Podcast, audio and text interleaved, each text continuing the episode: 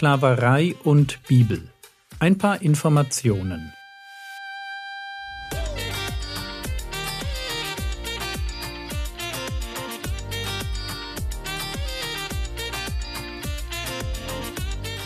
Theologie, die dich im Glauben wachsen lässt, Nachfolge praktisch dein geistlicher Impuls für den Tag. Mein Name ist Jürgen Fischer und heute geht es um die Rechte von Sklaven Teil 2. Als Christ steht man schon mal in der Kritik dafür, dass sich die Bibel nicht klarer gegen Sklaverei ausspricht. Und weil ich diese Kritik für unausgewogen und eigentlich falsch halte, deshalb will ich diese Woche etwas zu dem Thema Sklaverei und Bibel sagen. Und mein Startpunkt, das sind die Rechte von Sklaven im Alten Testament. Es ist wichtig, dass wir ihren rechtlichen Status begreifen, um eine Sache zu verstehen. Sklaven in der Bibel sind von ihrem Status her nicht rechtloser Besitz ihres Herrn. Man kann Menschen nicht wie ein Ding besitzen. Jeder Mensch ist, wenn man so will, unveräußerliches Eigentum Gottes. Im Mutterleib bildet Gott den Menschen, und wehe, ein Mensch vergreift sich an dem Kunstwerk des Schöpfers. Wie sehr Gott die traditionellen Formen von Sklaverei, wie man sie aus den Medien kennt, hasst, das möchte ich an zwei Versen zeigen, die vielleicht nicht so bekannt sind.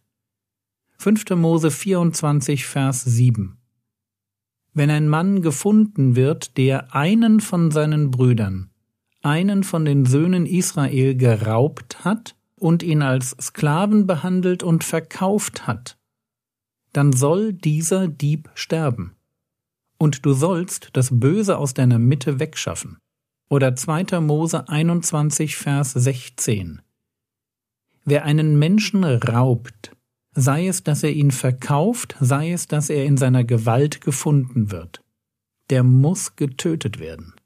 Menschenraub ist in Gottes Augen ein Kapitalverbrechen. Auf diese Art von Diebstahl steht die Todesstrafe. Lasst uns das gut verstehen. In Gottes Augen haben Sklavenhändler, aber natürlich auch ihre Geldgeber und alle, die sich sonst an ihrem Tun beteiligen, den Tod verdient. Und das hat sich bis heute nicht geändert. In einer Liste von Sünden findet sich bei Paulus explizit auch der Menschenhändler. Menschenhandel ist Gott ein Greuel.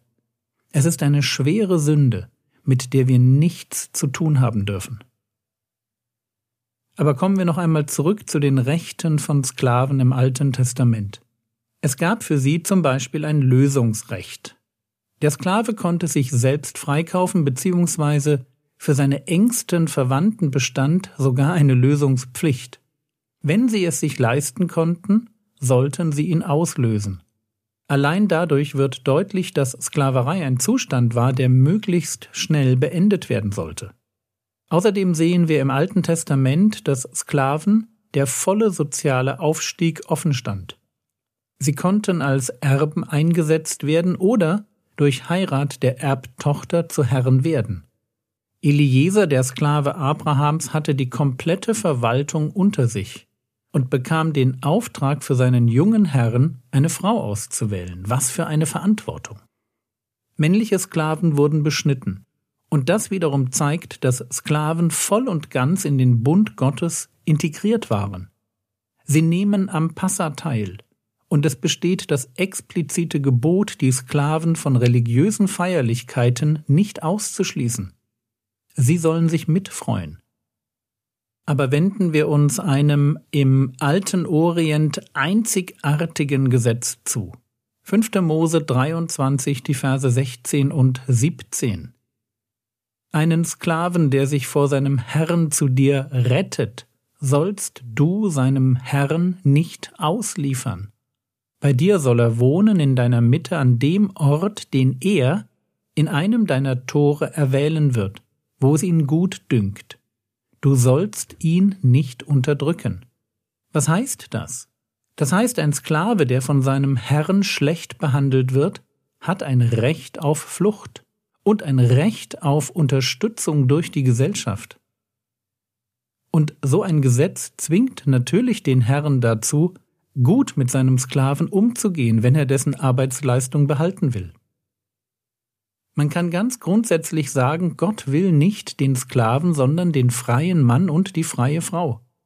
Armut darf nicht ausgenutzt werden, um Menschen in Sklaverei zu bringen. Es ist förmlich das Kennzeichen eines gottesfürchtigen Menschen, dass er sich um versklavte, vor allem um ungerecht versklavte Menschen kümmert. Jesaja 58, Vers 6 ist nicht vielmehr das ein Fasten, an dem ich gefallen habe? Ungerechte Fesseln zu lösen, die Knoten des Joches zu öffnen, gewalttätig behandelte, als Freie zu entlassen und dass ihr jedes Joch zerbrecht? Oder hören wir Gott selbst, wenn er durch Jeremia Stellung bezieht? Jeremia 34, die Verse 8 bis 10. Das Wort, das von dem Herrn zu Jeremia geschah, nachdem der König Zedekia einen Bund mit dem ganzen Volk, das in Jerusalem lebte, geschlossen hatte, ihnen eine Freilassung auszurufen, dass jeder seinen Sklaven und ein jeder seine Sklavin, und zwar Hebräer und Hebräerin, als Freie entlassen sollte, so dass niemand mehr seinen judäischen Volksgenossen jemals als Sklaven hielt, und es hörten alle Obersten und das ganze Volk, das den Bund eingegangen war, dass jeder seinen Sklaven und jeder seine Sklavin als Freie entlassen sollte, ohne sie länger als Sklaven zu halten. Sie gehorchten und entließen sie. So, das war eine gute Sache. Der König Zedekia und die Obersten und das ganze Volk, sie tun das Richtige. Und dann lesen wir Jeremia 38 ab Vers 11, aber sie wandten sich um und holten die Sklaven und Sklavinnen zurück, die sie als Freie entlassen hatten und unterjochten sie wieder zu Sklaven und Sklavinnen. Da geschah das Wort des Herrn von dem Herrn zu Jeremia. So spricht der Herr, der Gott Israels.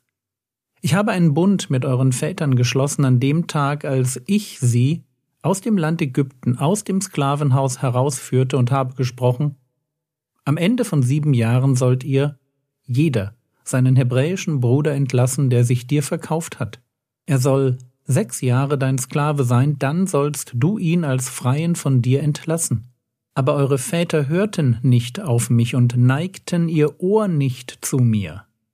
Da seid ihr heute umgekehrt und habt getan, was in meinen Augen recht ist dass jeder für seinen Nächsten Freilassung ausrief und habt einen Bund vor mir geschlossen, in dem Haus, über dem mein Name ausgerufen ist. Dann aber habt ihr euch wieder umgewandt und meinen Namen entweiht und habt jeder seinen Sklaven und jeder seine Sklavin zurückgeholt, die ihr auf ihren Wunsch als Freie entlassen hattet, und ihr habt sie wieder unterjocht, dass sie Sklaven und Sklavinnen für euch sein sollen. Darum so spricht der Herr, ihr habt nicht auf mich gehört, eine Freilassung auszurufen, jeder für seinen Bruder und für seinen Nächsten. Siehe, so rufe ich für euch eine Freilassung aus, spricht der Herr, für das Schwert, für die Pest und für den Hunger, und mache euch zum Entsetzen für alle Königreiche der Erde. So, und diese Gerichtsandrohung geht jetzt noch weiter bis Vers 22. Merkt ihr, Gott will nicht den Sklaven. Er will den freien Mann und er will die freie Frau. Es mag Gründe geben, warum sich jemand als Sklave verkauft oder zum Sklaven wird. Aber wehe, wirklich wehe denen, die diese Notlage ausnutzen und Menschen zu ihrem Vorteil versklaven. Sie haben Gott gegen sich.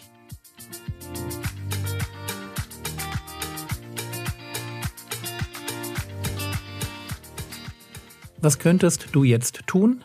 In der Zeit von 1450 bis 1900 wurden schätzungsweise 11,7 Millionen Menschen aus Afrika versklavt. Finde doch heraus, wie viele Sklaven es heute gibt. Das war's für heute. Ich freue mich immer über gute Bewertungen meiner App oder des Podcasts. Der Herr segne dich, erfahre seine Gnade und lebe in seinem Frieden. Amen.